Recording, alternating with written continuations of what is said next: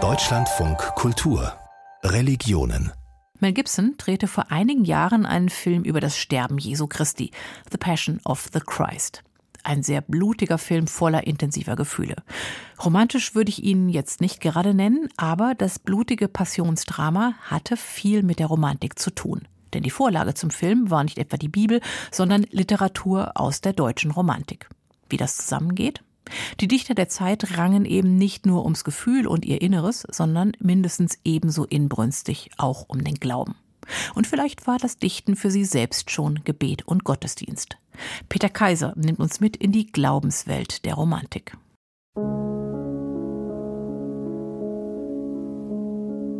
Es ist doch faszinierend, wie die Leute zu Caspar David Friedrich strömen und irgendwas da finden, auch wenn sie in einer ganz anderen Welt leben, wie romantische Musik immer noch wirklich Menschen erreicht. Sagt Johann Hinrich Klausen, Kulturbeauftragter des Kulturbüros der EKD. Immer wieder vertieft sich der Theologe in die Texte romantischer Dichter. Denn deren Sehnsucht, Mystik und Spiritualität könne die Menschen noch heute erreichen, wie hier bei Novalis. Wenn ein Geist stirbt, wird er Mensch. Wenn der Mensch stirbt, wird der Geist.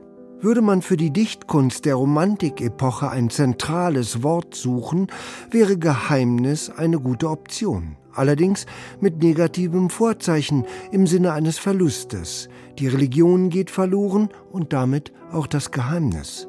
Wolfgang Bunzel, Leiter der Romantikforschung am Romantikmuseum in Frankfurt am Main, meint, dass die Religion im 18. Jahrhundert aus Sicht der Romantiker ausgenüchtert war. Das heißt, es wurde Bibelforschung betrieben mit historischen und philologischen Methoden und es stellte sich dann im Endeffekt heraus, dass die Bibel im Grunde eine bloße historische Erzählung ist.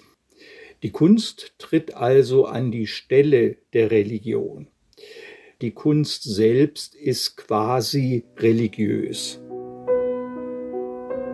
Ein Beispiel dafür sind die Besuche des romantischen Schriftstellers Clemens Brentano bei der Nonne Anna Katharina Emmerich im münsterländischen Dülmen in den Jahren 1819 bis 1824. Auf rund 16.000 Seiten protokollierte Brentano die Visionen der Mystikerin Emmerich.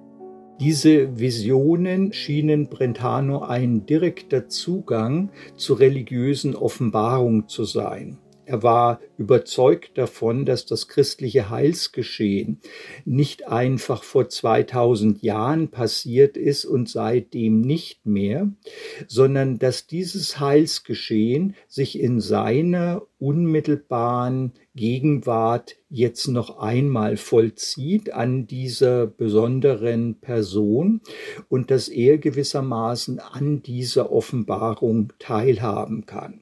Man sagte sogar, Emmerich hätte die Wundmale Jesu am eigenen Leib getragen. Sie starb vor 200 Jahren im Februar 1824. Clemens Brentano blieb bis zu ihrem Tod an ihrer Seite. Es war so etwas wie ein neues Evangelium, dem er mit Hilfe von Anna-Katharina Emmerich teilhaftig werden wollte.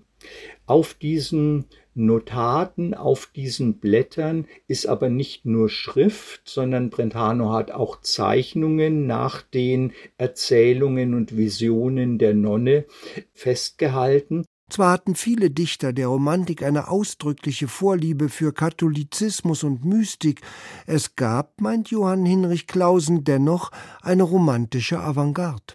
Und die sind dezidiert protestantisch. Sie lösen sich von bestimmten Formen von altem dogmatischem Christentum. Sie lösen sich auch von sozusagen einer moralischen Form von Christentum in der Aufklärung und suchen nach neuen Wegen. Bei dieser Suche gehe es darum, mit christlichen Traditionen zu spielen und religiöse Grundempfindungen neu zu formulieren. Die Sehnsucht, die Hoffnung, das sich ausstrecken nach dem Unbedingten, das Ganze im eigenen Leben erfahren in einer Kunstauffassung zum Beispiel. Darum geht es eigentlich in der Romantik, Religion selbst zu machen. Hermann Hesse hat später einmal darüber gesagt, an die Stelle der Vernunft tritt das Gefühl. Am Anfang der Romantik standen die Werke der Dichter Heinrich Wackenroder und Ludwig Tieck. In ihrem gemeinsamen Werk Herzensergießungen eines kunstliebenden Klosterbruders formulieren sie anhand eines fiktiven Mönchs ihre Auffassung, dass Kunst und besonders Dichtkunst ein Mittel zur Erlösung sei.